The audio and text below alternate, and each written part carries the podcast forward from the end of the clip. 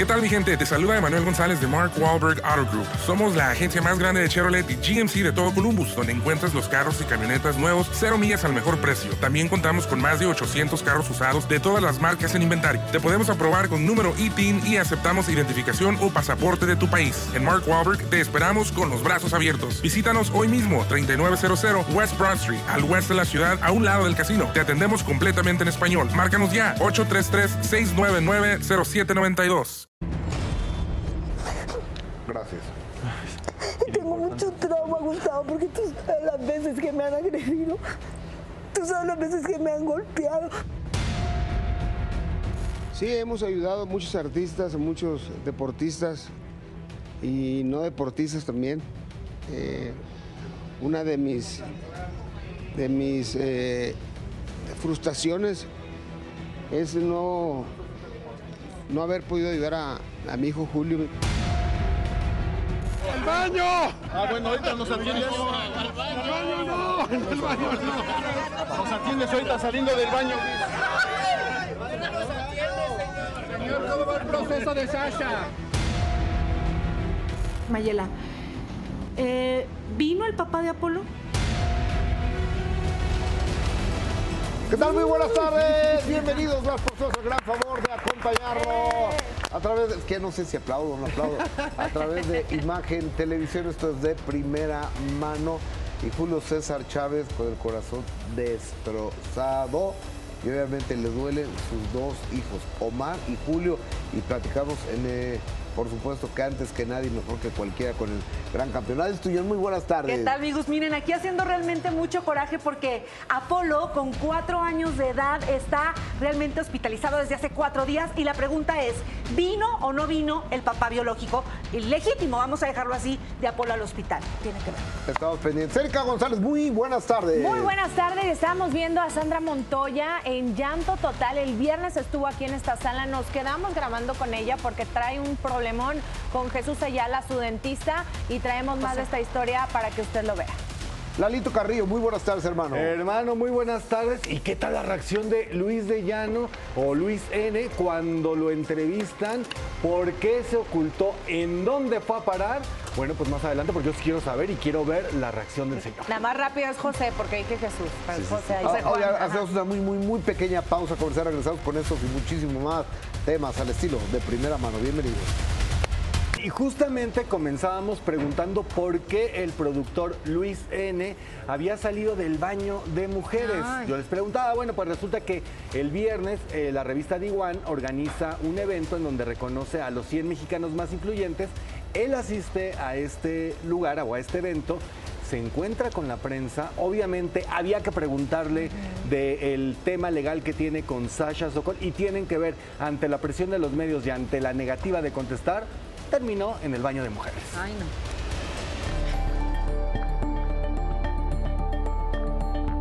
Tremendo zafarrancho se armó a la llegada del productor Luis N. en la alfombra roja de los galardones de la revista The One para reconocer a los 100 mexicanos más influyentes en Latinoamérica. Y es que cuando la prensa quiso interrogarlo acerca del proceso de la demanda de Sasha Sokol, el productor mejor ni se detuvo. Señor Luis. Bien, bien. ¿Qué tal? ¿Cómo te sientes recibiendo este reconocimiento? ¿cómo va todo, señor? ¿Qué le digo? Ay, perdón. No te vayas a caer. No, no lo vayan a tirar.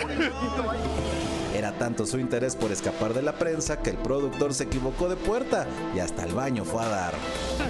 ¡El baño! Ah, bueno, ahorita nos atiendes. ¡El baño no! ¡El baño no! Nos atiendes ahorita saliendo del baño. Proceso de Sasha? Y es que aunque en varias ocasiones se le pidió a Luis que nos regalara unos minutos, su personal de seguridad le abrió camino para evitar los cuestionamientos y así ingresar al lugar.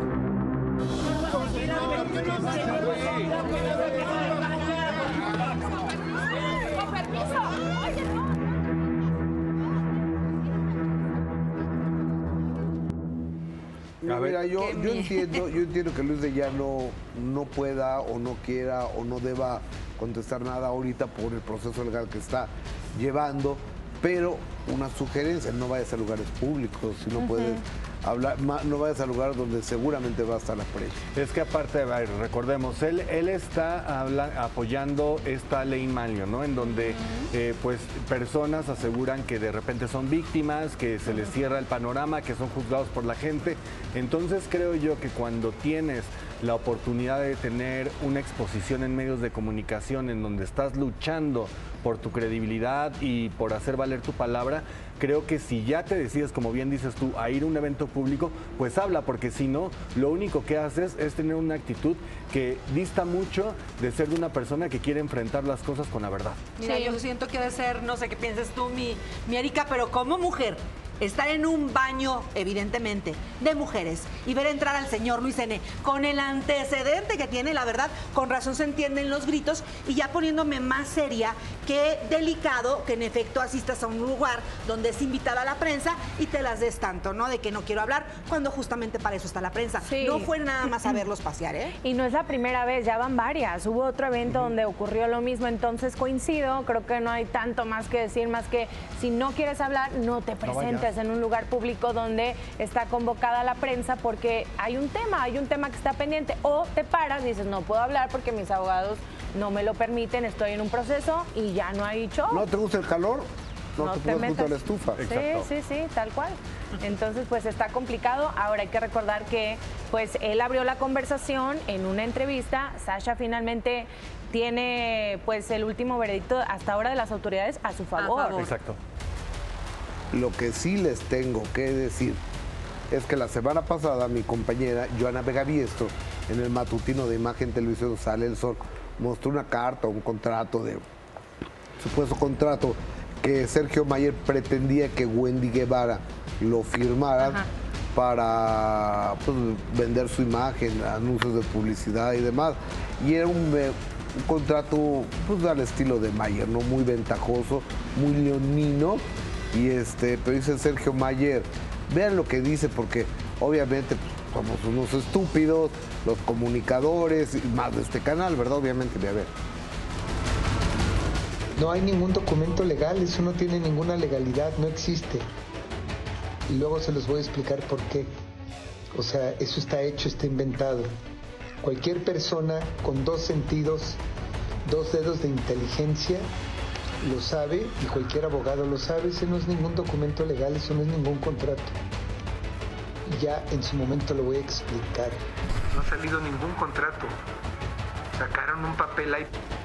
O sea, O sea, quien lo muestra que estar mostrando un papel que no tiene validez, no tiene nada, no tiene eh, membrete, no está rotulado, no tiene firmas, no tiene absolutamente nada, está hecho en una computadora. que quien lo muestra queda como unos idiotas. O- o- no sabes por qué no está firmado, ¿ah? Porque ¿Por qué? Wendy no lo quiso Claro. firmar. Exacto. Ajá. O, o sea, por eso, entonces, y es un contrato, los contratos se, se- se hacen en hojas en blanco, es un machote de contrato, por eso. Y no tiene validez porque cualquier persona que lo vea se da cuenta que es un abuso el que tú otra vez pretendías hacer. Justamente, fíjense, y miren, quiero hacer uno, dos, tres, cuatro, sí, más de cuatro. Miren, Wendy, justamente respecto a esta carta contrato que muestra nuestra querida compañera Joana Vega Biestro de Sale el Sol, reacciona y vean lo que dice. Ella lo valida. Yo no sé quién les pasó la carta. Hola, te iba a decir quién. A mí. Se la pasé Poncho- al poncho de Nigris. ¿Cómo le hicieron, cómo le hicieron con Gustavo para, sa- para sacar la carta? Porque es la verdadera.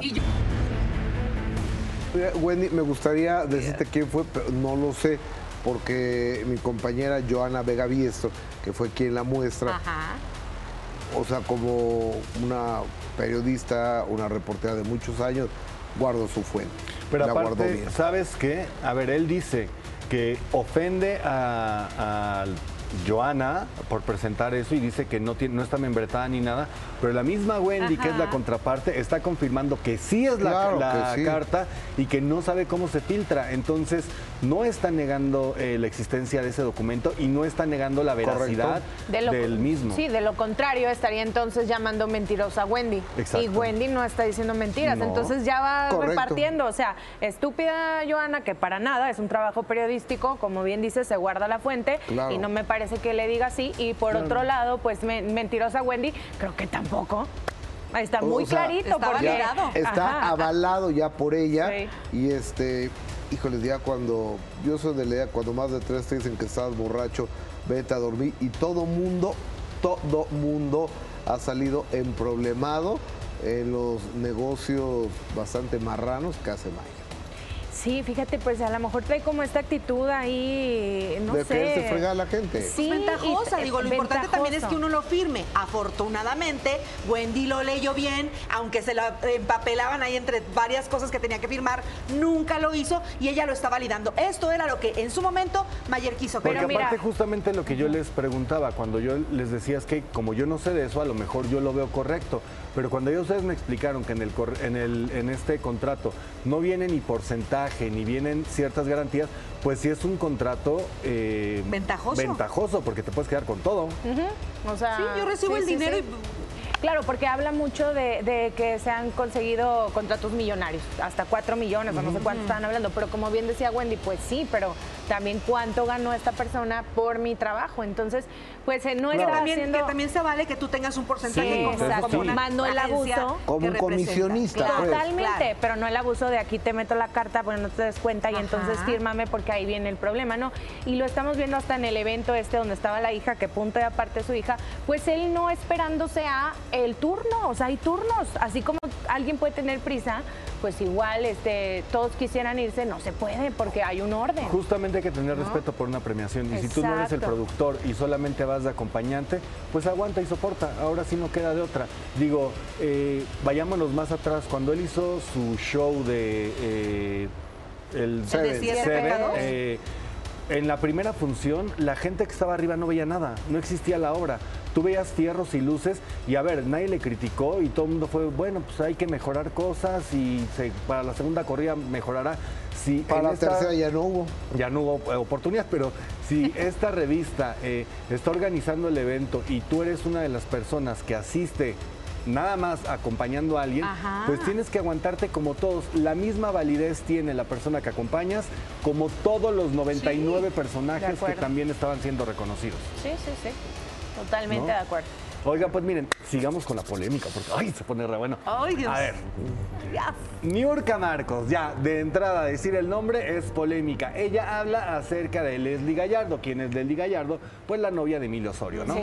Dice que le cae muy bien y que pues Carol Sevilla, pues con su respetito, pues como que no estaba a la par de su hijo, pero ¿qué creen? Que todavía más polémica porque dice que ella en su casa le encanta pasearse encuerada. Ah. Lo cual está bien porque yo creo que cualquiera en su casa puede hacer lo que quiera. Pero, ¿Pero con las los hijos fiestas may- de sus No, hijos? eh, con los hijos mayores enfrente, porque pues es natural. A ver, usted véalo y después platicamos aquí. Niurka Marcos enalteció la felicidad que vive en estos momentos su hijo Emilio Osorio, disfrutando su noviazgo con Leslie Gallardo. Yo lo veo feliz y si mi hijo está feliz, eso es importante.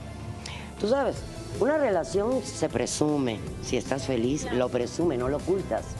Si estás enamorado, le gritas al mundo, estoy enamorado. Eh, eh, yo soy una mujer cero mustia y para mí ser mustio es ocultar tus sentimientos, no ser auténtico. Y eh, la relación del pasado, aunque yo aprecio a- a Carol y creo que es una niña increíble, pues también tiene eh, prioridades y sus prioridades son su mundo, su carrera, su mamá, esa es su cápsula y todo lo que esté fuera de esa cápsula no importa y no se le da crédito. Y esa fue la relación que vivió mi hijo con ella. Entonces ahora lo veo con esta niña que es alegre, que es divina, que es desin- desinhibida, que puede o no gustarle a la gente y me identifico con ella, es frontal. Y aparte, si se dan cuenta, le critican tonterías tan banales que verdaderamente, hello, ¿sabe? Porque no ha hecho nada que nadie no, que, que nadie no haya hecho antes. La vedette reaccionó ante las fuertes críticas sobre su situación pasada. Todo parece indicar se paseaba desnuda frente a sus hijos mientras estaba en su casa. Ah, pues sigo se- paseándome desnuda. O sea que antes me... Y ni modérrimo. Oye, o sea que antes me veían bella y perfecta y ahora me reconocen la celulitis. Y que sigan criticándome para que yo siga cobrando caro. En cuanto a temas de herencia, Niurka ha dejado todo estipulado. Por eso es que yo no tengo nada. Y por eso es que yo heredaré lo poquito que tengo en vida. Y por eso es que yo no les he inculcado jamás a mis hijos lo material. Y lo le enseñé a mis hijos lo más importante, aprender a romperse el lomo para ganarse cada quien lo suyo. Y no estar esperando que nadie le herede nada. Eh, cuando yo me vaya con 100, 200 años, ya ellos van a tener de lo que yo tengo, cada uno lo que le toca antes de que me pele. Y nadie va a poder revocar eso porque antes de pelarme, ya ellos van a tener repartido. Es más, no ellos, mis nietos. Y que lucren. Bueno, como que fue bromita, ¿no? No, O de lo sea, encuerada sí. de lo encuerada. sí, sí se pasó encuerada. Digo, ahí es cada quien, ¿no? Yo creo que eh, si uno diría, pues es que no es correcto, pero hasta dónde es lo correcto, ¿no? Estaba pensando en familias que viven en playas nudistas y lo ven como algo muy normal. y eso me estaba acordando. eh, a mí me gusta mucho ir a Cipolite, lo he platicado aquí y he visto familias completas disfrutar del nudismo en la playa y sin ningún problema, cada quien sus acuerdos. Claro. También recordemos que hace unos 20 años Niurka bueno, causó un gran escándalo cuando decía que se bañaba en el jacuzzi desnuda con sus hijos. En Ajá. su momento sus niños eran menores de edad, fue, ay, qué alarma, qué barbaridad. Pero al fin de cuentas es la manera en que ella crió a sus hijos. Ahí sí. Pues cada Sí, ahí quien. sí. Pero Mira, bueno. yo a mí me da lo mismo lo que la señora haga o deje de hacer en, en la intimidad de su hogar.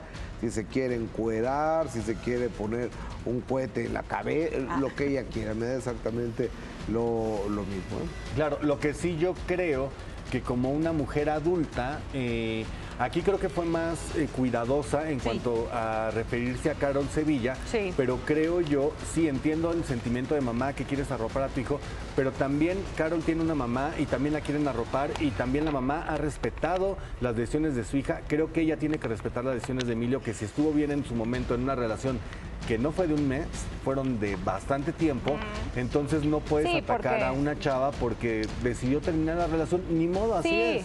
bajita la mano le llama mustia. Sí, Entonces, tampoco se está vale. padre. Pero hasta eso más medida porque se había Sí. ido más en contra, ¿eh? Sí, Pero sí, bueno, sí. en fin.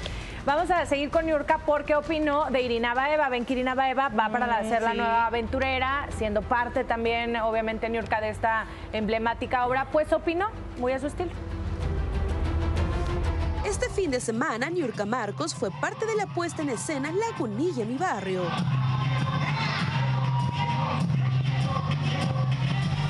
Es bonito cuando llegas, impresionante, sí, tienen toda la razón. Son una familia extraordinaria. Me recibieron con un cariño maravilloso. Me, han hecho sentir una seguridad extraordinaria.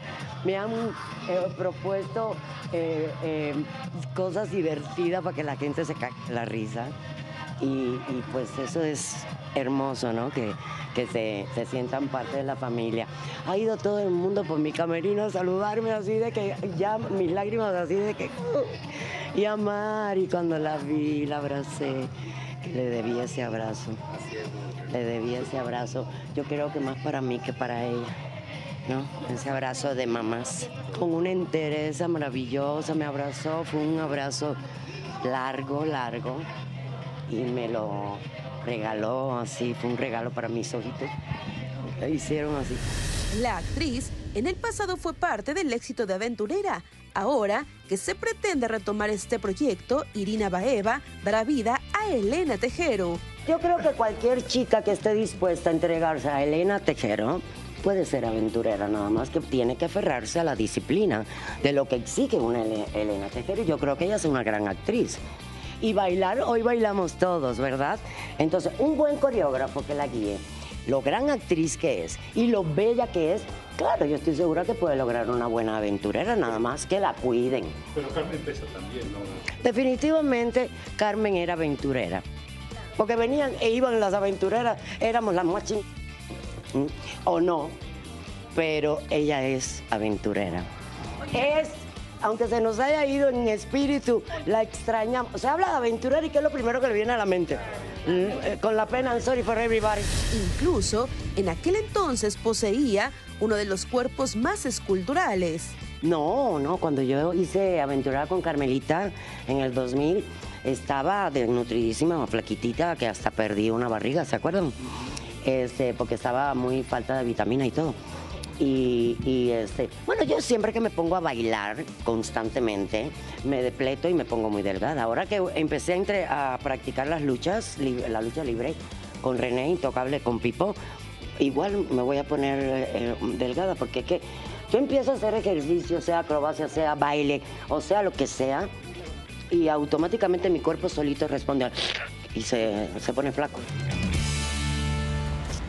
Niurka, fíjate que eh, ahí sí Niurka creo que tiene razón, le tengo que dar la razón, porque Aventurera era la esencia de Carmen Salinas en el confesionario, que era ese cuarto donde hablaba de la política y cambiaba cada Día, cierto cada- tiempo. Cada discurso. O, o- o cada fin de semana eh, el discurso político. Sí, cada función era acorde a lo que veían, venía en la primera plana del periódico, en aquel entonces impreso, Claro. y de hecho luego hasta lo abría, ¿no? Y, y Niurka, ahorita que estaba hablando del cuerpo y que decía que en aquel entonces estaba muy flaquita, pues yo la verdad, al día de hoy, con 56 años tengo entendido que tiene, está espectacular la señora, o sea, el cuerpo que traía durante su presentación en Lagunía, mi barrio, la verdad es que está muy bien. En aquellos años sí se llegó a rumorar de, de esta pérdida Sí. de un bebé que ella le lo dice de manera como muy dejándolo pasar, pero seguramente fue algo difícil para ella, perdió un bebé en, en aquellos años. También eh, me gusta mucho que hable bonito de la señora Carmen Salinas, porque no olvidamos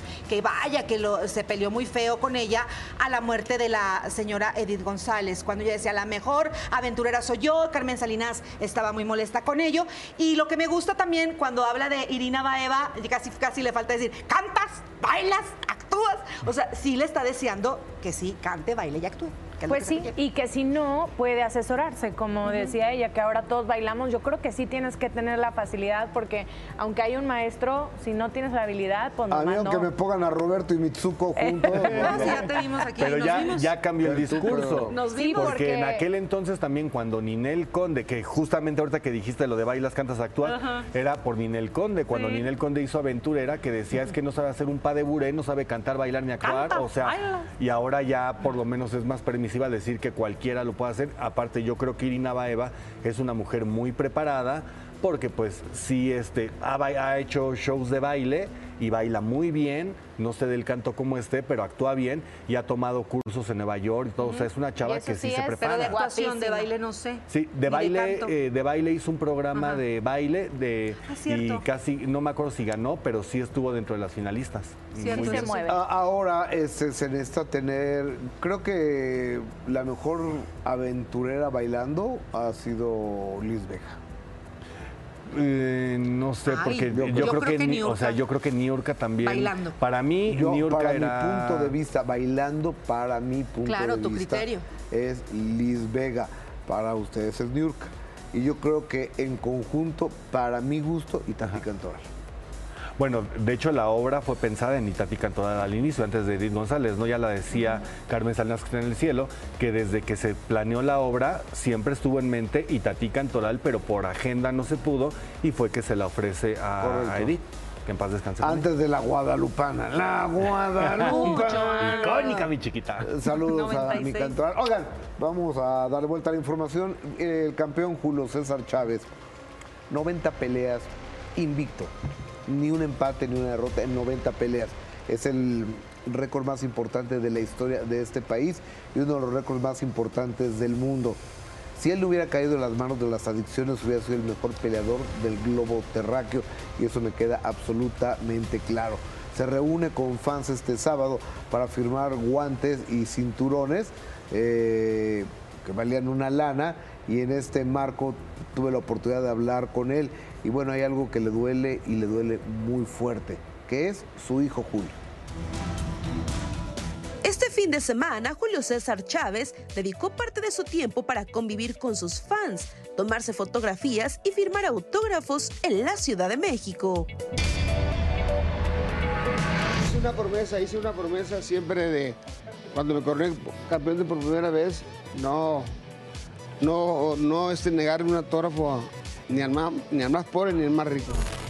Y siempre lo he hecho, gracias a Dios. Oye, Julio, cuando de repente llegas aquí y ves tu récord y ves a toda la gente y ves lo que has creado a lo largo de tu vida, ¿ha valido la pena esta carrera, no, campeón?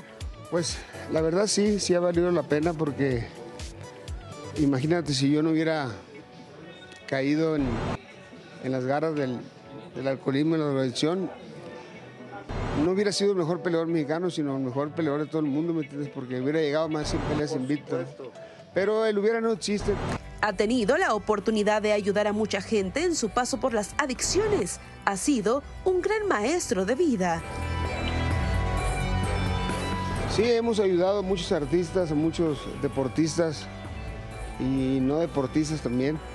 Eh, una de mis, de mis eh, frustraciones es no, no haber podido ayudar a, a mi hijo Julio, ¿me entiendes? No darle el tiempo suficiente en la clínica para que se recuperara, pero los tiempos de Dios son perfectos, ¿no? Tuvo un problema en, en Los Ángeles, California. Afortunadamente, gracias a Dios, eh, le fue bien dentro de todo. Afortuna- Fíjate que pudo haber sido mucho peor, ¿no, Julio? Sí, la verdad sí, hubiera sido algo, fue algo, algo muy frustrante para mí, ¿me entiendes? Porque imagínate yo teniendo clínicas en adicciones y no poder ayudar a mi hijo Julio, porque las leyes en Estados Unidos son totalmente diferentes a las de México, ¿me entiendes? Entonces, el ir por mi hijo allá, fui varias veces por él, arriesgándome que me quitaran mi visa, que me arrestaran. Impotente, me sentía frustrado, me llevaba eh, muy triste en la casa, llore y llore, ¿me entiendes? Por no...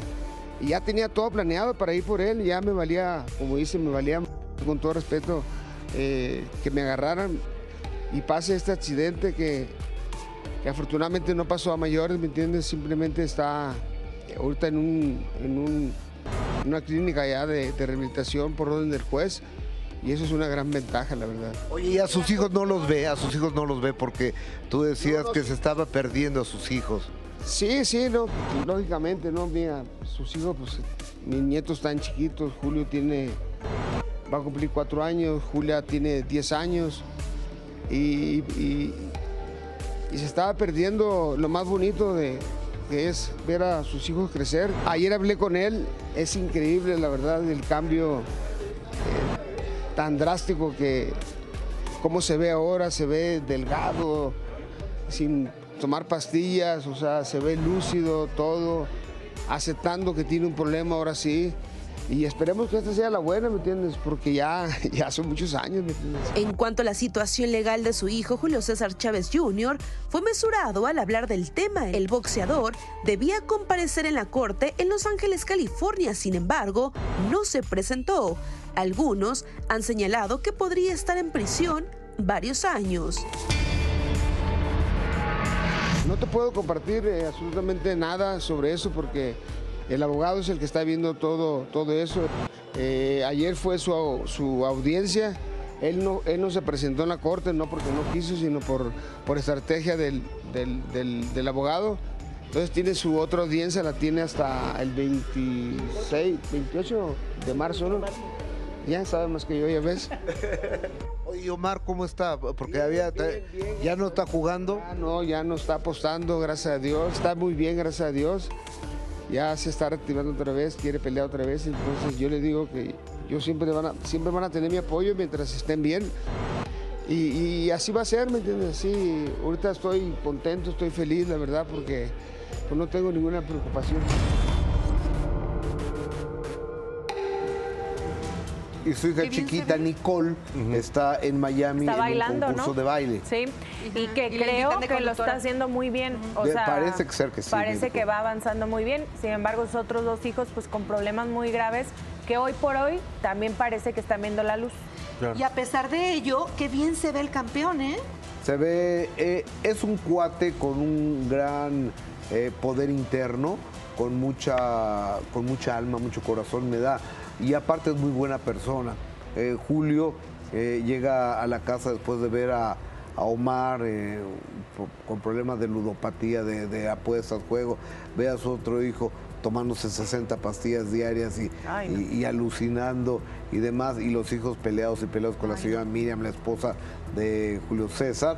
O sea, llegaba a llorar a su casa. Pues, cómo no. O sea, el campeón del mundo llegaba destrozado a su casa a llorar y, y es de hombres llorar Es en que esta ocasión. imagínate también el hecho de, de la culpabilidad que pudo haber cargado en su momento, el decir, por yo haber tomado ciertas decisiones años atrás, tal vez ellos están así, lo cual, bueno, sabemos que cada quien tiene que trabajar en, en sus cosas, pero aquí, eh, en lo puntual al día de hoy, creo que lo importante es el haber retomado ya ahorita la relación con su hijo, el hecho de decir, ya hablé con él y veo que está bien, creo que habla de un avance que sí está llevando a cabo el programa que le obligan a tomar, pero que al final es para bienestar de él y que ojalá en esta ocasión sí sea el punto de fondo que lo saque adelante Ojalá. y pueda salir pues ya victorioso de esta guerra. ¿no? Ya sé. Ojalá porque tiene, tiene dos niños de, tres, de, de 4 y de 10 años de edad.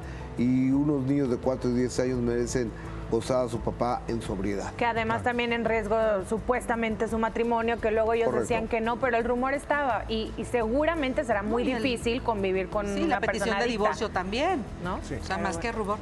Más que rumor. Bueno, miren, vamos a hablar de eh, que hace, ya van cuatro días.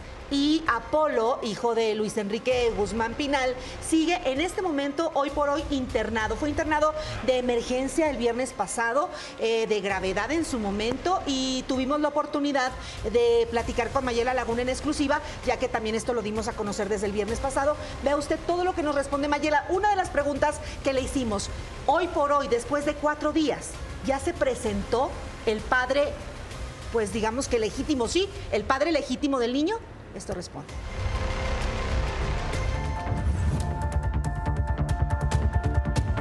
Mayela, ¿cómo está Apolo? Pues hoy, está, hoy amaneció mucho mejor. Hoy le están haciendo diferentes tratamientos para ver exactamente que el, el- que el rotavirus ya salga. Se le tiene que medir su el popó, voy, mi amor. Sí, ahorita te la paso. Este, que medir su, su, su glucosa, su sangre, su, todo todos los días. Y aparte trae otra bacteria que parece ser que está desde el cerebro hasta en todo el cuerpo. Y eso es lo que también tiene- tenemos que detectar. Mayela, eh, ¿vino el papá de Apolo? No. ¿Qué pasó? Pues no, no ha venido. Le he dicho que venga y que aquí se, que se haga su prueba de ADN, pero, pero no ha venido. Pero vino su hermana. Sí. ¿Cuál hermana? Una de ellas, no quiero decir quién porque no, no sé si ella quiera que se, quiera se entere, ¿no? Qué bueno, ¿no? Sí, se puso feliz, o sea, Apolo igual, estaban felices los dos. Apolo le cambió la cara en ese momento que llegó ella. ¿Cómo te enteras tú del cambio de, de fecha para la prueba de ADN? Me entero, o sea, ya lo sabía que iba a ser ese 21, pero yo estaba, eh, íbamos a apelar, estaba habíamos apelado y, ya- y no, me habían, no me había dicho el abogado sino hasta el jueves o viernes que ya... que El viernes sí- a mediodía te enteraste. Sí, el viernes a mediodía me enteré que, el, que los magistrados aceptaron el, el que fuera solo un, un, un perito. Em, evidentemente, Apolo lo más seguro es que sigue internado para el miércoles. Hasta el viernes, dice el doctor, porque es una semana en lo que van rotando el rotavirus y eh, tenemos ahorita que ver su evacuación, su pipí, todo, en qué momento sale el virus. ¿Apolo ha estado preguntando por su papá? Sí, pregunta de repente. ¿Y qué le dices? Nada, en ese momento le vuelvo, le escribo otra vez a Alexander que le digo que por favor ya venga a verlo y que se haga aquí la prueba de ADN. Él podría venir aquí y estando en el hospital a hacérsela. Así de fácil, exactamente. Y aparte yo creo que será un mejor encuentro que cualquier otro lado. Pues no mi se ha querido. presentado Luis Enrique Guzmán Pinal eh, en lo absoluto Eh, entiendo, según me platicaba Adis, que subió algo él en una cuenta de Sí, Instagram. ¿no? mira, hay una cuenta de, de Instagram que desde que nació el pequeño le abrió el, el papá. Y, era pues obviamente privada, ¿no? Pues es un menor de edad. Pero conforme tuvieron problemas Mayela y Luis Enrique Guzmán Pinal, él la bloquea y él sigue manejando esa cuenta. En esa cuenta, ¿qué es lo que hace cuando se entera de esta situación? Manda la póliza del seguro, nunca se presenta, pero eso sí, hace un video donde ahí dice, ah, yo te extraña". quiero, te extraño, estoy contigo. Sea o no sea tu papá, yo te amo, hijo. Eso dice el señor en esa cuenta privada cuando tiene bloqueada a la mamá. Y que bueno, ojalá el niño nunca tenga acceso a esa, Y, a esa cuenta. y agrega como aquí estoy, lo que necesites, pues necesita un papá que conoció el niño como un papá por muchos años, o Pues- sea, hasta que se demuestre lo contrario, creo yo, no sé. Y finalmente en eso, él, a ver, él, él ha dicho abiertamente en algunos otros momentos, eh, eh, por medio de escritos, que eh, aunque no fuera su hijo, él va a estar con él, ¿no? Que le quite el apellido, pero que le va a responder porque lo quiere. Pues si el niño está mal, está en un hospital, humanamente creo yo que lo que uno hace es irlo a ver, ya después arreglas la cuestión legal, ya no con la madre de tu hijo o el que tú aseguras que no es tu hijo, pero por ese pequeñín creo que vale la pena el sí que bueno que pagues la póliza y está perfecto, le ayuda mucho, pero creo yo que para el niño ahorita también es muy signi- significativo ver a la figura que tuvo de autoridad y, saber que está ahí en un momento tan delicado, complicado para él. Por prácticamente cuatro años, tiene cuatro años Apolo, ¿no? Sí, o sea, por cuatro prácticamente cuatro años él tuvo un papá y de pronto la ausencia. Entonces, más allá de las palabras, pues son los hechos. Eso es como pensamos acá, ¿verdad? Evidentemente lo que está sucediendo es otra cosa. Es Mayera la que está sacando adelante esta cuestión. Y si no me equivoco, el miércoles tendrían que hacerse la prueba, pero si el niño sigue mal, yo... Sí, si el niño sigue mal, pero que aparte, eh, el abogado dijo que no se iban a hacer la prueba, porque ellos no están de acuerdo en que nomás vaya un perito y aparte pagado por la No, parte pues de, de Luis Enrique, que en este caso tienen que ser dos peritos para que, que cada uno dé su opinión al respecto. Y después entiendo esto, creo, entre un tercero para... Pero creo que el abogado ya había aceptado ¿eh? que fuera nada más uno, tan es así que por eso Sí, se da la prueba está. del 21 Ajá. y que eh, justamente el viernes cuando hablamos con Mayela tenía pocos momentos de haberse enterado que ya el abogado había aceptado eh, Sí. la petición del magistrado y todo de que fuera un solo perito, pero pues ya complica esta situación porque ya la misma Mayela te dice en exclusiva que hasta el viernes sale Claro. el niño en todo caso. Y volvemos al punto de entre lo legal y lo moral. Apolo se convulsionó dos veces. O sea, es tu niño. Durante cuatro años fue tu hijo. ¿Y no vas a verlo? Híjole. Ay, no, Fue una hermana, una hermana de, de él, una de las hijas de, de Luis Enrique, eh, me parece que ayer. Sí, así es. Ahí, pero el padre nada. Y parece que ya está comiendo un poco mejor. Qué bueno. Apolo sí, hoy sí sintió un poco mejor. Ay, qué bueno. Pues mire, estamos hablando de Luis Enrique que no se ha presentado como padre y vamos a seguir con estos temas porque ustedes recordarán que Cristian Estrada pues públicamente lucha por ver al hijo que tuvo con Ferca. Digo públicamente porque Ferca asegura que pues Porque la él, aunque está en México, no. no, pero es lo que dicen ellos. Bueno, ustedes recordarán que hace pues unos días Cristian Estrada a nosotros nos dijo que había una alerta migratoria porque Ferca había eh, Sacado país. al niño Ajá. del país, Extraído eh, del extraído del país sin que su sus consentimiento. contactos, eh, sus contactos en Estados Unidos le habían dicho. Exactamente. Ferca decía que no. Bueno, ya nos encontramos con ella y ella dice, chiquitito, no te equivoques, yo no tengo ningún problema.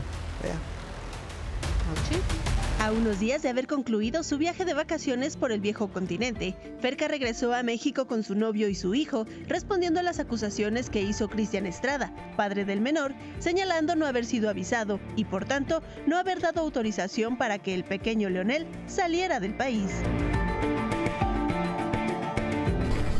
esta visita para ver a tu hijo, Cristian? No, pues me voy dando cuenta que, lo sacaron del país.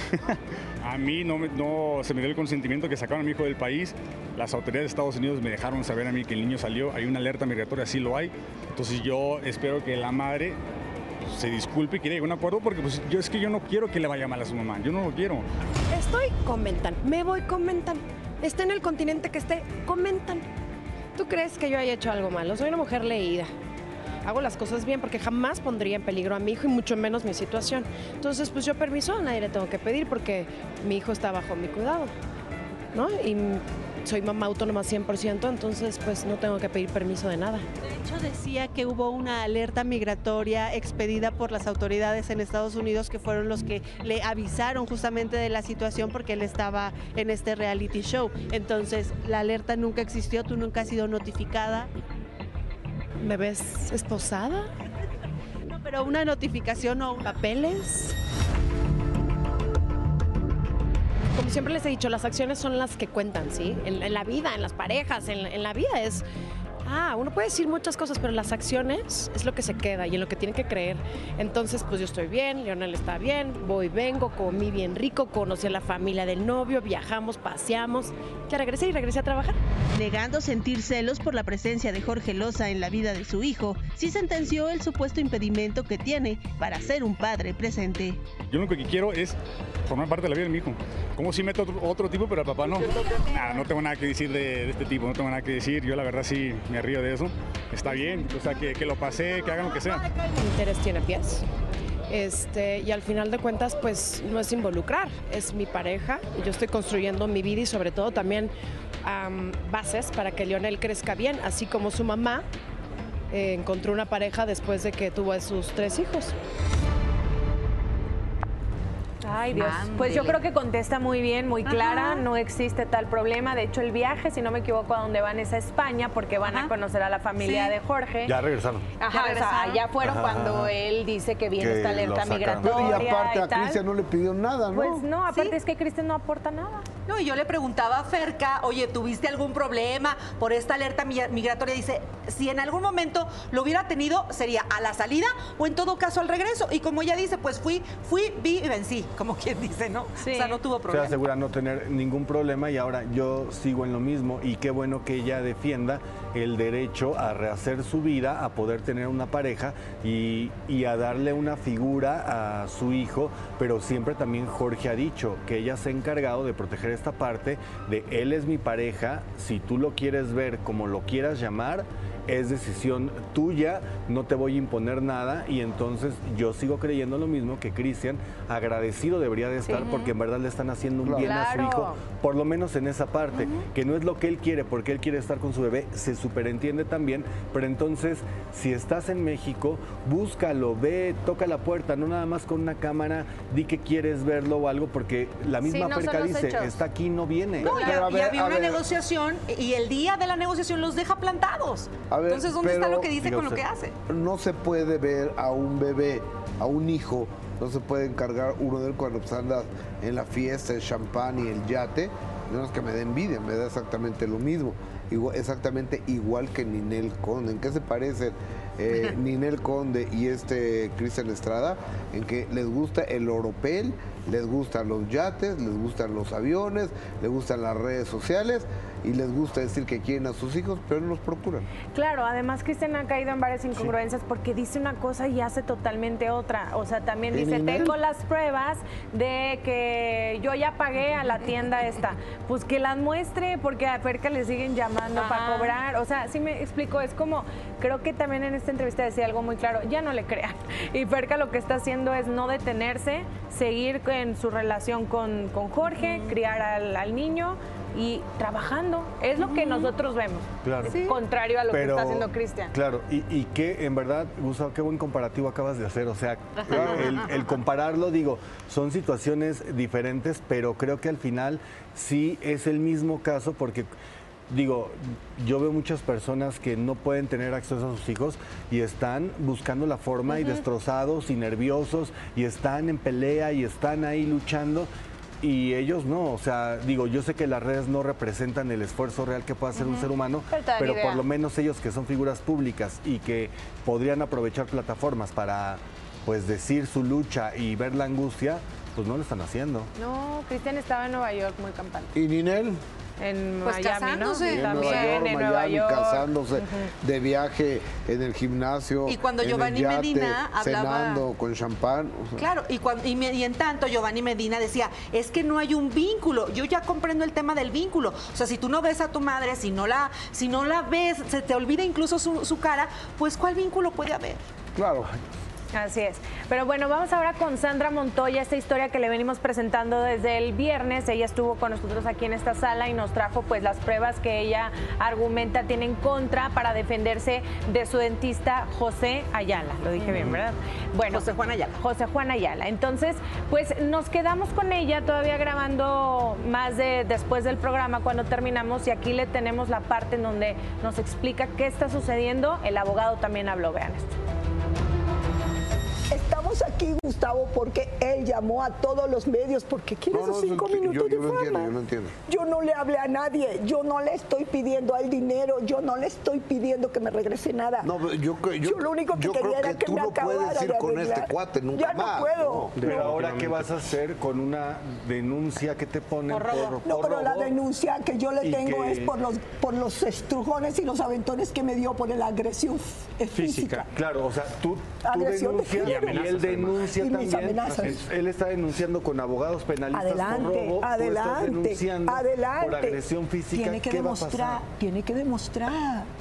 Tiene que demostrar lo que le está diciendo. Muestra los videos completos. Yo voy a llevar los testigos que vieron cómo me agrediste en la escalera.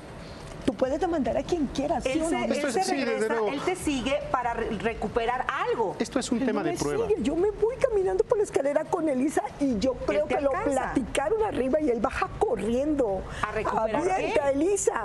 Y es cuando me jalonea a mí. ¿Buscando qué? Ahora. Un expediente que supuestamente le No, yo creo que lo que no quiere es que yo tenga nada que lo relacione con él. Esa es mi, esa es. Tu idea. Pero ¿por qué crees que actuó así en esta ocasión si había tres Porque no, no, ocasiones no, no. anteriores Porque que tampoco cuando, te había dado no, solución? no, porque cuando nos paramos, ojalá y salga el video con audio. Cuando nos paramos, yo le digo al, a, a él que nada tiene que ver la guarda, bla, bla, bla, estamos, no sé, en la discusión. Entonces, él me dice, pues yo no voy a, a reconocer nada. Si se te cae, porque yo no te lo voy a quitar, que se te quiebre y yo no lo voy a pagar. Yo le dije, pero ¿qué quieres que haga? Si yo te pagué. Ah, me quita esto, avienta su hueso donde ponen todos sus este, instrumentarios Sí, sí, sí, sí. y obviamente entiendo que me está corriendo, porque si te quitan el, el babero avientan eso, entonces yo le digo, ¿y ahora qué sigue? Y me dice, nada, nos vemos con los abogados. ¿Qué hago? Yo me fui a protegerme porque él me pasó mensajes y los tiene el MP, donde me amenaza que me va a buscar en mi casa, que se las voy a pagar, que yo creo que él se estaba protegiendo de algo que yo ni siquiera le había dicho que le iba a hacer nada. Yo estaba frente a la MP y me seguían llegando los Aquí mensajes. tenemos un principio de inmediatez, es y yo le pasaba al, al MP, yo le mostraba. Ahí está. Ahí están mis mensajes que me está pasando. 25 mensajes aproximadamente pasó 25. amenazándome. Guau. Y el MP los tiene. El MP los tiene. Ok. Perfecto, Sandra, gracias por estar aquí. Gustavo, a ustedes. Mucha suerte, abogado. Gracias. Gracias, a todos, de verdad, gracias. Y, ¿Y qué les digo?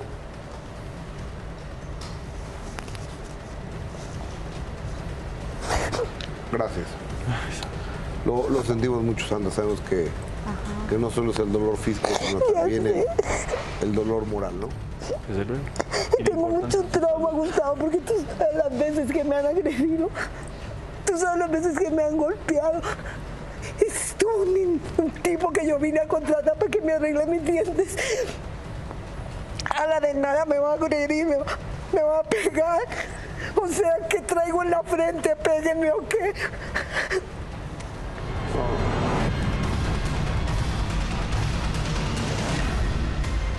Ya tenemos la, la mitad de la historia. Necesitamos conocer la otra mitad de la historia, el doctor. Exactamente.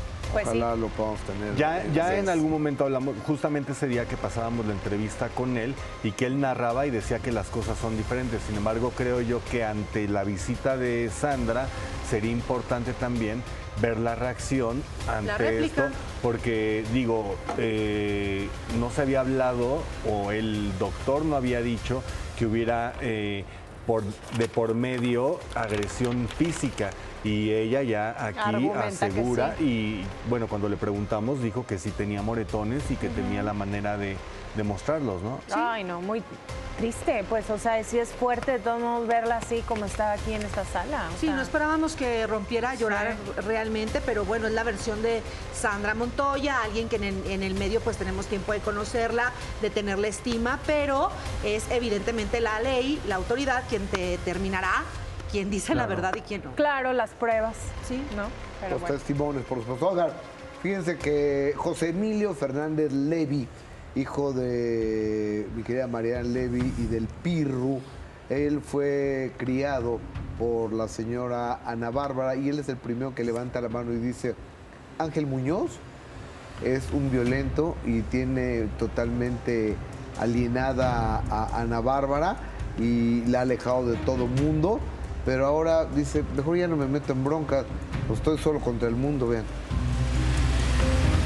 Hace unos meses la cercana relación que José Emilio Fernández Levi, hijo de Mariana Levi, mantenía con Ana Bárbara se vio fracturada. Esto debido a unas declaraciones que el joven hizo de manera pública sobre la vida privada de la cantante a quien sigue considerando como a una mamá. Sin embargo, hoy José Emilio confesó que se siente sumamente arrepentido, pues ha admitido en más de una ocasión que lo que hizo solo le ha generado algunos problemas como el distanciamiento de quien se había convertido en su mayor apoyo.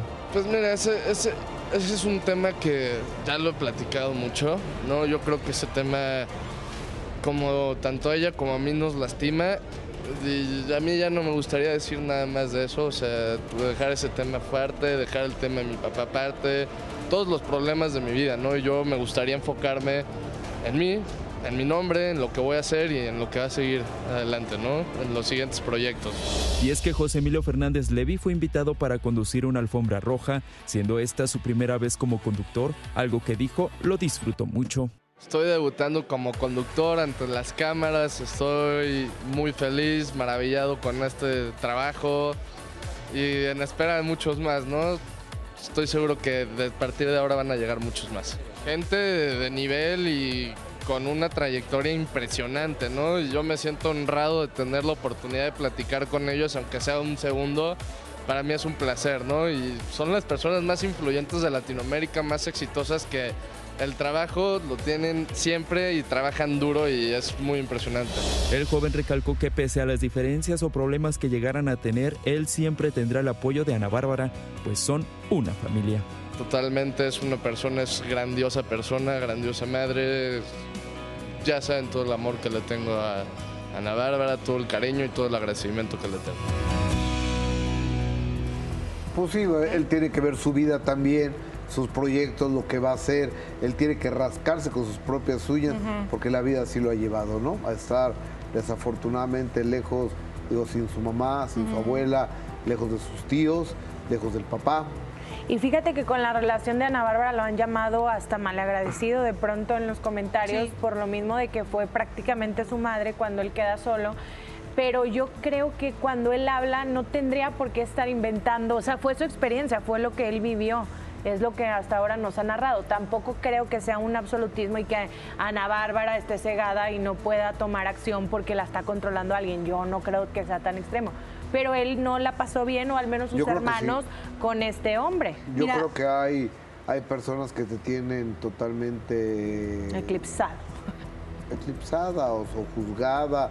Yo creo, ni lo conozco al señor, una vez lo vi nada más y conmigo se portó bien, honestamente, pero son muchos los testimonios, o sea, es el testimonio del hermano, el testimonio de, de los hijos, de la mamá, del papá, o sea... Y a mí especialmente, José Emilio, me, me da mucha, mucho pesar porque es un joven que intenta y lo vuelve a intentar y tiene mil ventanas de esperanza abiertas y él mismo admite que fue un error haber dado a conocer una situación, pero dice, no mentí. Eso es importante. Exacto, pero Eso es. también yo no dejo de pensar en, en la otra parte también que aseguran que es por el, el cortar el, flujo de dinero que se da toda esta situación, que como ya no hay soltura de, bueno, te voy a poner una lanita acá o te voy a dar tanto para acá, es que comienzan eh, los conflictos.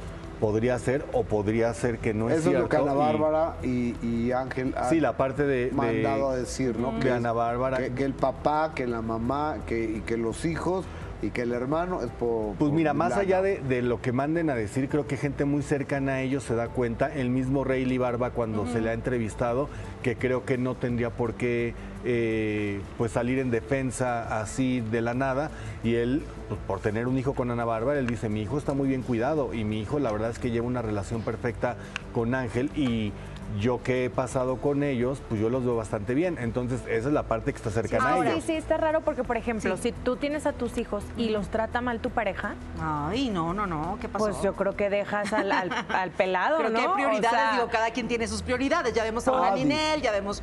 Ah, de- exacto, Yo, yo no, no lo permitiría. Yo creo que la mayoría no lo harían, o sea, Quien una se ha Ana metido con Bárbara- mis hijos ya sabe con lo que yo reacciono. Ana Bárbara, que en el contexto siempre hemos sabido protege y demás, yo lo veo difícil por Ahora, esa a la misma Ana Bárbara ha dicho, de mi, de mi casa, la puerta para adentro, yo mando y me tratan como una reina. Punto de vista de Ana Bárbara. Y volviendo al punto legal, por ejemplo, de Pancho Ugalde, quien está peleando una coautoría, pues es una cuestión legal, es una cuestión de derecho. No, no es que esté pidiendo que le den dinero. Si él realmente fue alguien que contribuyó a este éxito de y lo busque, si él tuvo que ver con este tema y otros Pero- que asegura, pues él tiene derecho Pero a recibir también dinero. está hablando de la maldad, Exacto. de supuesta maldad, supuesta tiranía de este cuate. ¿no? pero que todo esto también, o sea, habla de la maldad, la tiranía, pero acompañada de una demanda. O sea, no en contra de él, sino de la hermana, lo cual refiere una molestia y una molestia cargada en el momento, porque el tema lo escribieron hace muchos años, cuando pudo haber exigido hace muchos años el crédito y curiosamente es una demanda que empezó el año pasado, tengo Sí, entendido. ¿no? tiene como año y medio la demanda. Y curiosamente, exactamente, justamente hace año y medio que es cuando comienza todo el mundo a decir es que Ana Bárbara eh, está tomando malas decisiones y que es una relación que documentó ella por redes sociales durante muchos años y que incluso pues se vean muy felices, o sea, en TikTok, en Instagram, en todo, y todos los hijos salían muy contentos, todos. Y justamente en este tema de y lo busqué, la misma Ana Bárbara lo ha dicho en entrevistas y demás, lo escribimos juntos con mi hermano, ella lo admitió ¿Ah, lo públicamente, documentado está en, algunos, en, en algunas entrevistas, y sí creo yo que pueden pasar determinado tiempo, pero si legalmente se puede, claro Ah, que sí, puedes en exigir el tu derecho. derecho. Sí, todavía estás en el sí. derecho. Pues está bien complicado porque Sí. volvemos a lo mismo. Tampoco creemos que José Emilio esté diciendo mentiras. Claro. Entonces, a lo mejor pues simplemente hubo desacuerdo. Y abajo José Manuel Figueroa y, y que dice que le robó un tema y también Pancho Ugal. Vas a verlo. Ok. Oigan, hablando también algo que, ah, cómo nos, cómo nos ha confrontado aquí, porque Nicky Nicole, ay, mi Nicky, yo estoy contigo, infiel. Nicky Nicole, resulta que ella tiene su primer concierto en Guatemala después de este escándalo, luego de que, de que le rompieran el corazón, porque si a uno le rompan el corazón, uno no es público, uno llora en su casa, pero ella resulta que trae el corazón roto, se presenta en Guatemala y se nos quiebra en pleno concierto. Saben que más allá de que seamos artistas y tengamos que trabajar, también somos personas sentimos muchas cosas. Y que estén acá hoy es un gran apoyo para mí, de verdad.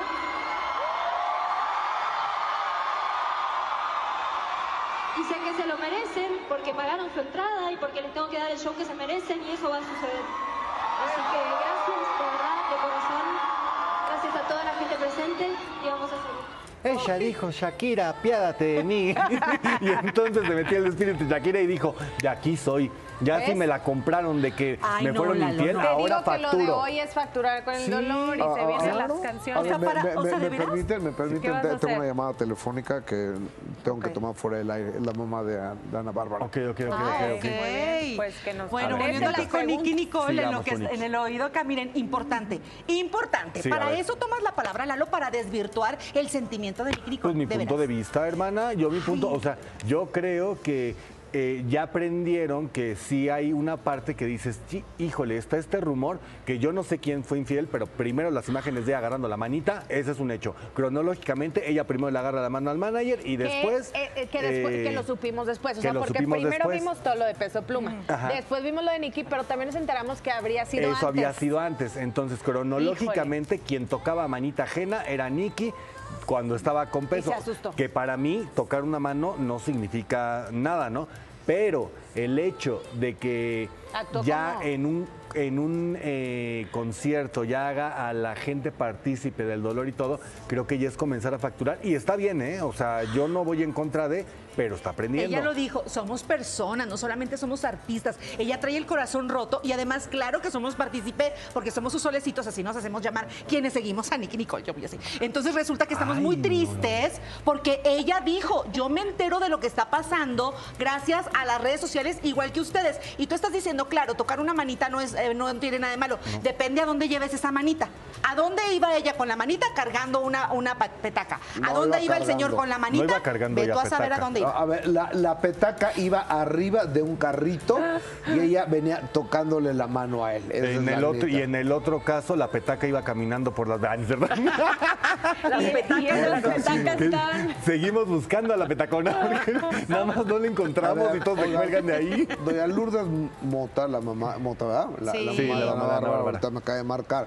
Y dice que ya está suave, que estemos, bueno, que estén diciendo que están enojados porque la Peque los mantenía, que no los mantenía, que sí les daba regalos y que la casa donde vive ella se la regaló a Ana Bárbara, pero que todo el tiempo, todos los años y todos los desvelos que ella, sus hermanos, del papá no me habló, pues me supongo que también hablará de parte del señor Anterugalde, que hicieron para que ella triunfara, Ah, que la sí. arroparon y que eso no cuenta, porque ahora resulta que este, el marido de Ana Bárbara es el representante y es el todopoderoso, dicen mis polainas. Pero entonces, a ver, entonces tú la apoyas con la idea, y, y con todo respeto, porque cada quien tiene su forma de pensar, y creo que en una historia las dos partes son igual de importantes y complementan, pero tú no apoyas a alguien para que cuando tenga te dé. Tú lo apoyas porque quieres verlo mejor y si te da bien, y si no, hiciste un gran trabajo, aplaudes Pero y es que ves. no están pidiendo nada. Eh, Ellos no están pidiendo nada. Lo, lo único que, que- que sucede es que Ana Bárbara no solo los dejó de dar el apoyo de 3 mil pesos al mes, les dejó de hablar a todos. Y se vale su preocupación, o Según sea. dice eh, Sí. Lourdes, según Y es dice que ellas Pancho. eran muy, muy, muy pegadas. o sea, ella, Ana Bárbara no tenía buena relación con Don Antero, pero con su mamá, a donde quiera estaban juntas. Pero bueno. Exacto. Totalmente. Pues bueno, saludos a todos doña. Lourdes. Gracias por la llamada. por la Y llamada. complementando la información siempre, ¿no? Pues oigan, vamos a pasar a otro tema porque miren, justamente el pasado 18 de febrero se reporta un accidente allá en Monterrey en la carretera y resulta que en este accidente automovilístico estaba aparecía el nombre del grupo Duelo, estaba involucrada eh, la gente del grupo Duelo. ¿Qué pasa? Que una de las camionetas en las que iban se volca y entonces resultan dos personas heridas gravemente. ¿Quiénes son? Es Iván Torres y Pedro Flores, pero vea la información. Lamentable accidente de Grupo Duelo. Tras su concierto en la Arena Monterrey, la agrupación se trasladó la madrugada de este domingo 18 de febrero a San Antonio, Texas. Sin embargo, durante su trayecto, los integrantes del grupo sufrieron un accidente automovilístico en el kilómetro 29 de la carretera Monterrey-Reynosa. Así, lo dieron a conocer mediante un comunicado de prensa. En el escrito, mencionan que los miembros de la agrupación sufrieron lesiones y fueron trasladados a distintos hospitales. Una de las camionetas donde viajaban parte del staff y los muchachos se volcó. Dos de los integrantes de la agrupación fueron los más golpeados, fueron los, más heridos, Iván Manuel Torres y Pedro Flores. De ahí pues fueron trasladados al hospital donde recibieron atención médica. Iván Manuel salió herido del costado izquierdo y de un hombro. Ya fue dado de alta, ya está en casita, se está recuperando. Mi compadre Pedro, que fue el más, el más lastimado, salió herido de cuatro vértebras de la columna baja. Y ya fue ayer mismo intervenido quirúrgicamente y ya ahora sí está un poco más estable. Es por eso que, que me doy a la tarea de hacer este video y más que nada para agradecerle a todos por sus oraciones, porque definitivamente Dios hizo un milagro este fin de semana este, por la gravedad del accidente y los muchachos pues ya est- están un poquito eh, más estables. Por este motivo, Grupo Duelo tuvo que cancelar su concierto en San Antonio hasta nuevo aviso. Agradecieron la comprensión ante esta eventualidad, asegurando mantendrán informados a todos sus fans sobre el estado de salud de los integrantes de la agrupación. Pues realmente eh, preocupante la situación. Afortunadamente se encuentran mejor. Estables. Pero qué cosa. Sí, y yo vi las imágenes del concierto porque fue ahí en Monterrey y tuve muchos amigos que estuvieron ahí, que la pasaron bomba increíble y ya después ver esta noticia, pues entra la preocupación, llega el comunicado. Yo lo primero que pensé también es ojalá que, digo, que, o sea, qué bueno que están bien, ¿verdad? Que no Sí, sí, pase sí, nada. sí. Pero decía yo, fue provocado, fue un accidente porque siempre el regional mexicano les toca Es cosas relacionadas feas. Y cuando están relacionadas camionetas, Ajá. carretera, de noche, pues sí puede ser o una parte, ya sabes, o puede ser, pues sí, accidentes como son de manera natural, pero qué bueno que dentro de todo, la desgracia, pues estén mejorando, ¿no? Totalmente. Y bueno, pues que se recuperen pronto. Van a seguir ellos con la agenda como la tienen siempre llena. Son un exitazo donde quiera que van. Y pronta recuperación para los integrantes. Bien, eh, eh, miren, ah, recordemos que la semana pasada José Emilio García, estamos hablando de un joven reconocido por ser hermano de Gael García Bernal e hijo de José Ángel García, director muy famoso que lamentablemente falleció hace tiempo, pues él encendió las luces de alarma cuando habló y emitió a través de sus redes mensajes suicidas, así como va, mensajes que hablaban de suicidio y de cómo la vida ya no le generaba ningún interés. Al respecto de esto, la semana pasada también em, eh, nosotros logramos una exclusiva con él y entre otras cosas, él le pidió a Vela de la Vega, la viuda de su padre, que no se volviera a, a- a- a referir a él y que simplemente ella era solamente la, La- exmujer de su padre. La- ¿Vela? no, no, la, la viuda de su papá. Sí, pero que, que no, eso es lo que ella es. Claro. ¿Qué les parece si para no tener tanta discusión aquí presentamos a Vela de la Vega?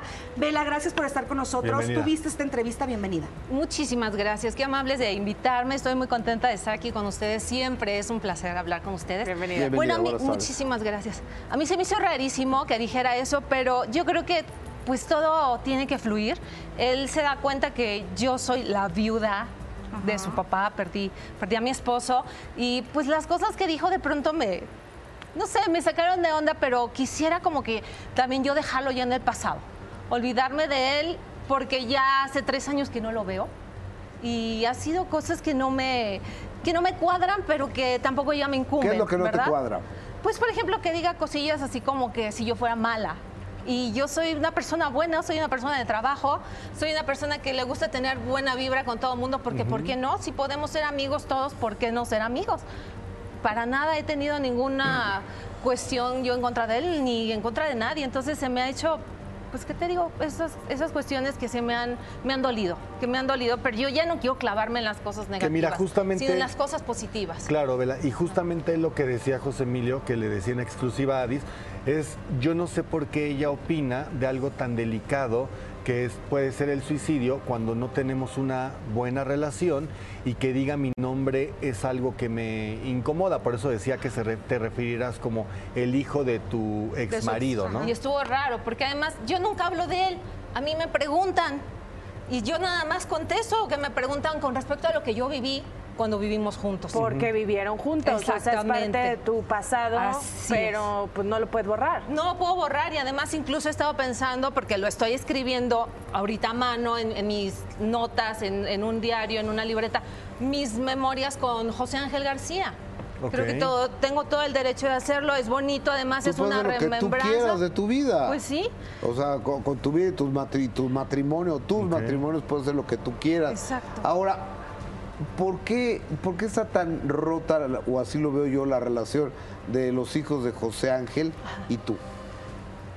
Te voy a decir la verdad, Gus, yo no sé por qué, yo nunca lo entendí. Eh, fue una cuestión que a mí también me tomó por sorpresa, pero nunca, nunca lo entendí. Realmente no podría, no podría yo decírtelo, porque yo amé, amo y seguiré amando por siempre a José Ángel García. Es, Gael es el tampoco amor hay de una vida. relación cercana, ¿verdad? Pues es que tampoco la había en realidad con su papá, o sea, se veían una vez al año. Y así era. Y también pues yo era, pues el amor con José Ángel era tan grande que pues nos las pasábamos juntos José Ángel y yo. Y en realidad pues Gael pues sí era bonito hablar de él y todo, pero nada más, no, no era alguien así como que digas este, una piedra angular, este, exacto, Muchos- presente en nuestro matrimonio, no era así. Vela, muchos hubiéramos creído que ese momento desafortunado para el criterio de algunos, pero que tú sostienes la razón por la que lo hiciste, donde tú te tomas una selfie con, con tu marido en el féretro, que fue la razón por la que un Gael o un José Emilio dijeron basta a la relación contigo, pero estás hablando de que fue desde mucho antes. Ah, Exacto, fue desde mucho antes. La verdad es que lo de la selfie fue porque mi esposo, y lo vuelvo a repetir, y que todo México lo sepa y que todo el mundo a nivel mundial lo sepa. Me lo pidió mi esposo cuando él estaba a punto de morir o estaba antes este, enfermo y todo esto. Hablamos mucho de lo que íbamos a hacer después de que eso pasara. Entonces me dijo, toma la selfie y la subes a nuestro, a nuestro Facebook. Después se robaron la foto. Entonces lo, lo peor que pasó fue que se robaron la foto, es la verdad. Pero yo no la subí para que todo el mundo la viera, sino era como una cuestión nada más entre él y yo, para las puras personas cercanas y nada más. Pero Para los amigos pues, se- cercanos. se, se perdió, se, se salió de, de- de control la situación, pero fue una cuestión entre él y yo, fue como un pacto de seguir adelante en nuestra vida, siempre juntos y que yo cumplí porque él me lo pidió. Dices de sí. seguir adelante en su vida. Bueno, evidentemente tú te quedabas, él tenía Y que él partir seguía, y la vida continúa, sin duda alguna. Y pasado el tiempo, se pasa el dolor, se pasa el duelo. ¿Vela está lista para el amor de nueva cuenta? O sea, en la actualidad hay una pareja contigo. Mira, estoy libre. Ahorita lo que estoy enfocada más es sobre todo en encontrar trabajo. Vengo aquí a Imagen Televisión porque ustedes son mis amigos y de verdad vengo a pedir trabajo. Porque tengo experiencia, además me he puesto las pilas y me he puesto a estudiar. Tomé varios talleres de conducción, hablo tres idiomas, sé bailar ballet clásico, estudié teatro en Londres. Hice muchas cosas que ya he tenido como una trayectoria, aunque mucha gente no me conoce porque luego me dicen, ¿quién sabe quién es Bella de la Vega? Hice más de 20 Rosas de Guadalupe dirigida por José Ángel García, que no Claro, era claro. Cualquier, Cualquier director, cosa. cualquier Claro. cosa. O sea, hice, eh, como dice el dicho, Gracias, hice cosas en la televisora de la Jusco, en fin. Aquí me gusta mucho porque yo siento que hay un gran ambiente. Y me gustaría mucho si me ayudan, porque es lo que necesito y estoy pidiendo así como un grito de ayuda para, para, ¿El este, para seguir adelante con mi Claro, vida. claro. Y el OnlyFans fue solamente mientras me quedé como que sin saber hacia dónde iba, porque pues José Ángel era mi equipo, Claro. era mi mano la que me ayudaba y me llevaba con él. Entonces ya no estaba y yo tenía que seguir adelante también produciendo, generando, soy modelo. Entonces dije, pues bueno, vamos a hacer lo que está de Gracias, moda Bella. ahorita. Hice lo que hice. Gracias, Vela, por Como estar de aquí. moda y eso. suerte. Ah, muchas gracias, Gracias. a ustedes, al Gracias, contrario. Bella. Gracias, qué bueno verte. mucho, gracias. Ya estamos de regreso y miren, el día de hoy nos acompaña una gran actriz y cantante, en verdad, pero de las grandes que nos viene a hablar pues de las cosas del amor. Y es Kika Edgar, bienvenida. Estoy muy contenta de estar nuevamente por acá. Un gusto siempre tenerte y preguntarte, ¿qué son las cosas del amor las para ti? cosas ¿Cuándo del las amor, vamos a ver, imagínate hermana? todas las cosas que nos suceden a partir de que un hombre nos deja, nos trata feo, nos trata mal, nos deja por otra persona. Ay, no. Pues lo que nos sucede en el día a día, ¿no? La. Eh, mira, la verdad es que estoy muy contenta. Estoy haciendo una dupla increíble con mi querida Miriam Montemayor, que es una niña a la cual yo admiro muchísimo. Tiene una gran eh, eh, en- entereza ¿no? arriba del escenario y me gusta mucho por el por la vibra que tenemos y seguramente la gente que vaya, las mujeres y toda la vibra que se va a generar ahí va a ser muy intensa porque ¿Dónde van a estar? Vamos a estar en el lunario del Auditorio Nacional. Estoy muy feliz nuevamente. En el 16 de marzo vamos a estar allá.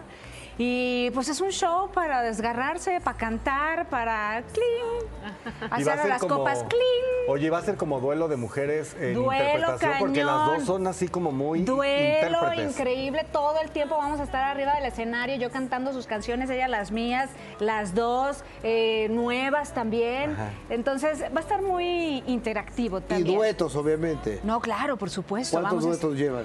Uf, este, son como, como unos 20. ¿Y cómo, y cómo fue la idea, o sea, con, de este proyecto? Pues mira, lo que pasa es que yo ya tenía eh, este rollo de querer hacer algo con Miriam desde hace mucho tiempo, porque ella y yo estuvimos juntas en el, en el Metropolitan aquí en la Ciudad de México hace muchos años, hace 15 años. Yo estaba embarazada en aquel entonces. Y, este, y, y me quedé con las ganas de seguir haciendo algo con Miriam y después de 15 años pues se vuelve, se vuelve a realizar esta, esta unión y esperemos que esta gira eh, vaya a toda la República, la gente lo va a amar, la gente este, se va a poner súper intenso. Hombres, ojo. ¿Qué? ¿Pueden Los ir o no? hombres. Aclarado. O sea, yo les advierto a los hombres que si van, se la van a pasar medios tensos.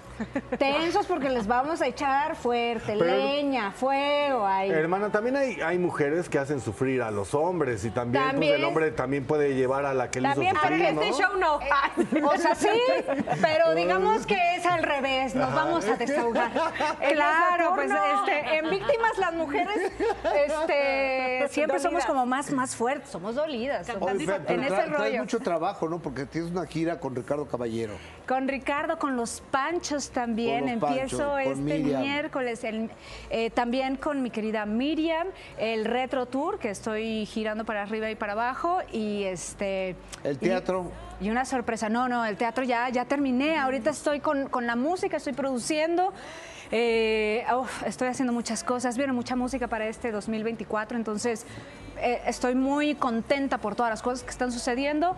Eh, llevo tres discos que estoy produciendo desde Solo Boleros, desde Colección de Antaño también. Y viene disco inédito este año, que ahora sí me van a conocer ya de mis adentros y mis entrañas y todo el O rollo. sea, dejas porque a un lado la televisión. Ahorita sí, tengo un proyecto, pero, pero estamos en stand-by todavía, a ver si se, se machan los, los- las fechas. Pero entonces en este, en este proyecto que vas a presentar o que estás preparando, vamos a escuchar letras de Kika, se va a ¿Hay desnudar nuevo? en... Sí, claro. ¿Sí? Sí, y está ¿Qué duro, tal? ¿eh?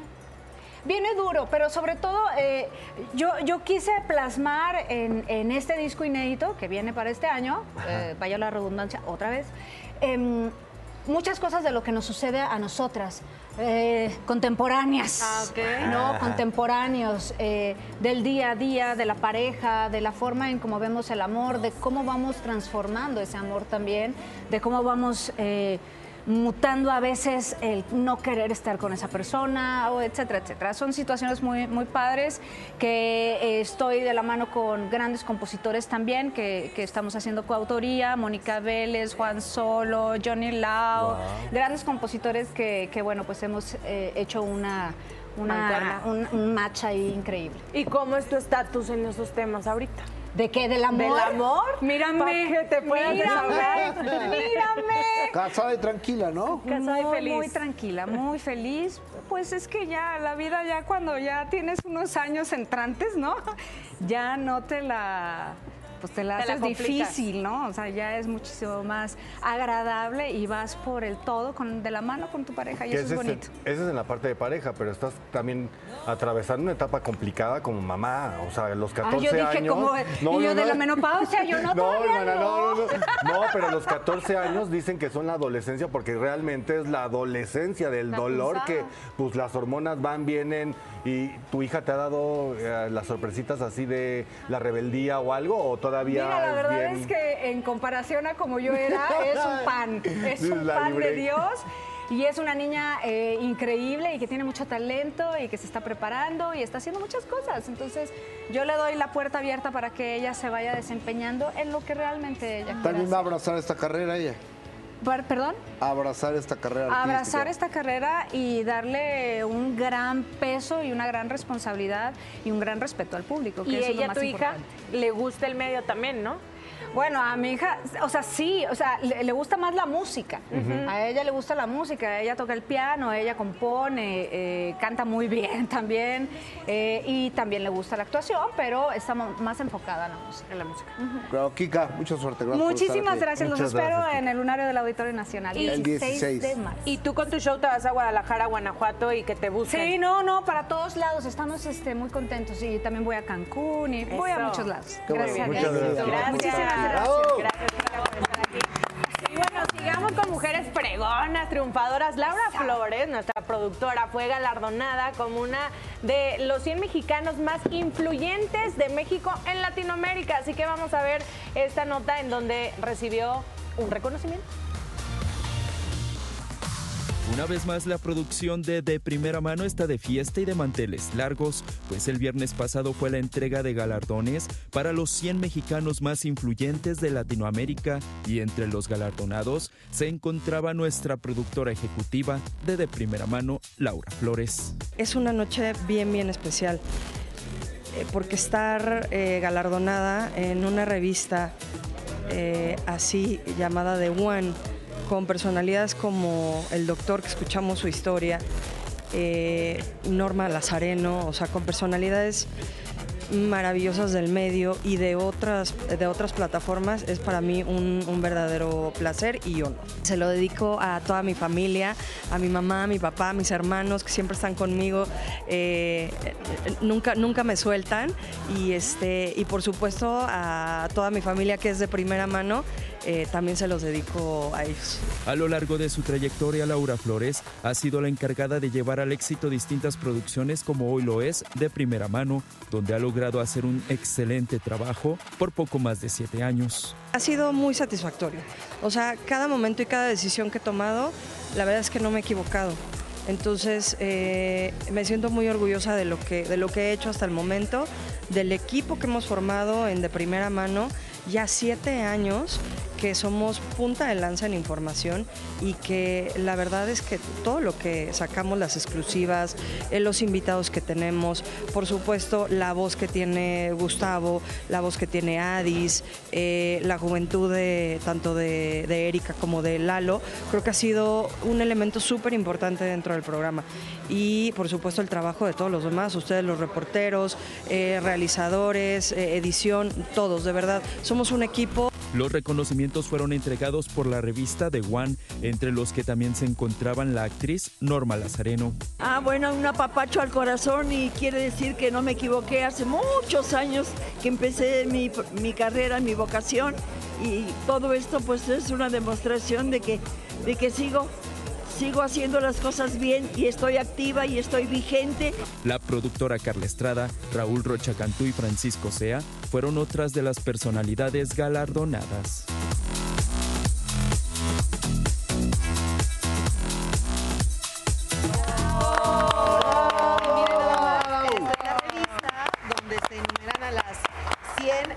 Personas más influyentes de México y aquí está nuestra querida Laura Flores. Bravo, gran, gran trabajo que hace día con día y ya lo dijo la jefa, la juventud. Claro, nosotros. y ustedes la experiencia. Qué bueno o que nos podemos, podemos fluir ambos mundos de manera natural y llevarnos tan bien. Lo que pasa es que se le ponen esas palabras. Se equivocó, felicidades a Laura. Claro. Eh, un, beso a Laurita Flores, nuestra productora. En, eso- en este momento nos enlazamos con este chamaco, este joven que lo conocemos desde que era un niñito todo tierno, este chamaco Imanol Landete. Imanolito, te mando un abrazo. ¿Cómo estás, mijo? ¿Qué onda, querido Gustavo? Todo súper. ¿Tú? A todo dar, ¿cómo va Qué la vida? bueno. ¿Cómo van los negocios? ¿Cómo van los campos? ¿Cómo van las avionetas? Todo está caminando padrísimo, caray. Fíjate que ha, ha sido un, un cierre, el cierre de 2023 fue de muy buenas sorpresas y, y este 2024 arrancó pero con todo. Oye, ¿te unes a los 2000 o cómo se llama este? 2000 es pop. 2000 es pop. Los 2000 por siempre. Por siempre. Es que Bobo ha hecho muchas producciones, los 90s Pop Tour, los 2000s Pop Tour, tiene Correcto. muchos otros conciertos. Y, y- y cuando integraron este proyecto de los 2000s por siempre, híjole, y, y recibí la llamada, invitación, la verdad, ¿y por qué no? Ahí está Imanol, por eso nunca tenías que decir nunca. Claro. Y Manuel, de este lado te habla Erika y qué bueno que te hayas unido. Yo la Erika. verdad quería aprovechar para preguntarte realmente qué fue lo que te movió, qué pudiste haber extrañado de este medio, porque hasta recuerdo bien clarito a tu padre Manuel Andete decir, pues no, él se fue por otro rubro, no lo veo volver a los escenarios. No, tú también lo habías declarado en algún momento que estabas totalmente en otro rubro y de pronto regresar. ¿Cómo ha sido el regreso y qué te movió para hacerlo? Sabes, este, digo, el, alejarme del mundo artístico fue un tema multifactorial. Ustedes muy bien conocen algunos de los, de los porqués. Y uno, uno de ellos era pues, que no podía yo aceptar, entender la vida con presiones económicas, aunque sigan existiendo, porque pues, todos tenemos altas y bajas, pero un camino más estable y que siempre fuera como colateral. Y de repente se presenta la oportunidad de hacer algo que me gusta, que son los conciertos y los escenarios, y, y- y pues dije, ¿por qué no? Eso, eso, eso fue, eso fue. Además, lleno de nostalgia. Este es un concierto hiper, hiper, hiper, ultra nostálgico. Te, te- te lleva, eh, yo le digo a, a- a todo el equipo por acá, esto es una máquina del tiempo. Porque además estamos ensayando y estamos recordando cosas que nos pasaron hace 15, 20 años y, y toda esa energía y esos recuerdos, esas anécdotas, se están cargando en, en lo que se va a ver en el escenario. Entonces, la verdad a mí me llena de emoción, me tiene súper, súper, súper ultra prendido y, y de verdad estoy muy ansioso por el primer concierto que ya viene ahora el 7 de marzo en la Arena Ciudad de México, que, que parece que ya está casi agotada la función. Entonces, híjole, Mucho la verdad que está súper chido. Ay, Muchísimas sí. gracias. Da mucha emoción, y Manuel, verte, de verdad te saluda. Distuñón. Estás hermoso, mi niño, pero además queremos saber, yo personalmente, cómo suena como canica, pero en la voz de Imanol, ahora, el Imanol de ahora. Pues tiene- ah, Pues el, el- el 7 de marzo lo sabremos. de, ahí, de ahí nos seguiremos con, con otras, con otras fechas. Vamos a Guadalajara el 22 de marzo, el 23 a Puebla, en abril el 20 vamos a Mérida y el 26 a Monterrey. Entonces vamos a ir repartiendo música y recuerdos por, por varios lugares de, nuestra hermosa República Mexicana. Y bueno, pues sí, como canica, como canica andaremos por todos lados. Ay, pero no la cantas. Imanol, de verdad, va, va a valer Como la pena. canica. ¡Wow! Eso. Eso. Como canica, pues nos da muchísimo gusto saludarte, Imanol Andeta. Mucho éxito, Igualmente. que te veamos eh, disfrutar mucho. Eri, ¿tienes una pregunta? Sí, preguntarte, y ya para el regreso, ¿cómo te sentiste? Me imagino, no sé, la condición o como dicen, desencanchado. ¿Cómo fue esto después de tantos años alejado? ha sido mágico, ha sido mágico. La verdad estoy súper agradecido con todos mis compañeros artistas porque son, son de verdad gente maravillosa y, y- y sabes que sentí que, que, que- que llegaba a un lugar como si el tiempo no hubiera pasado. Ok. Esa fue la sensación.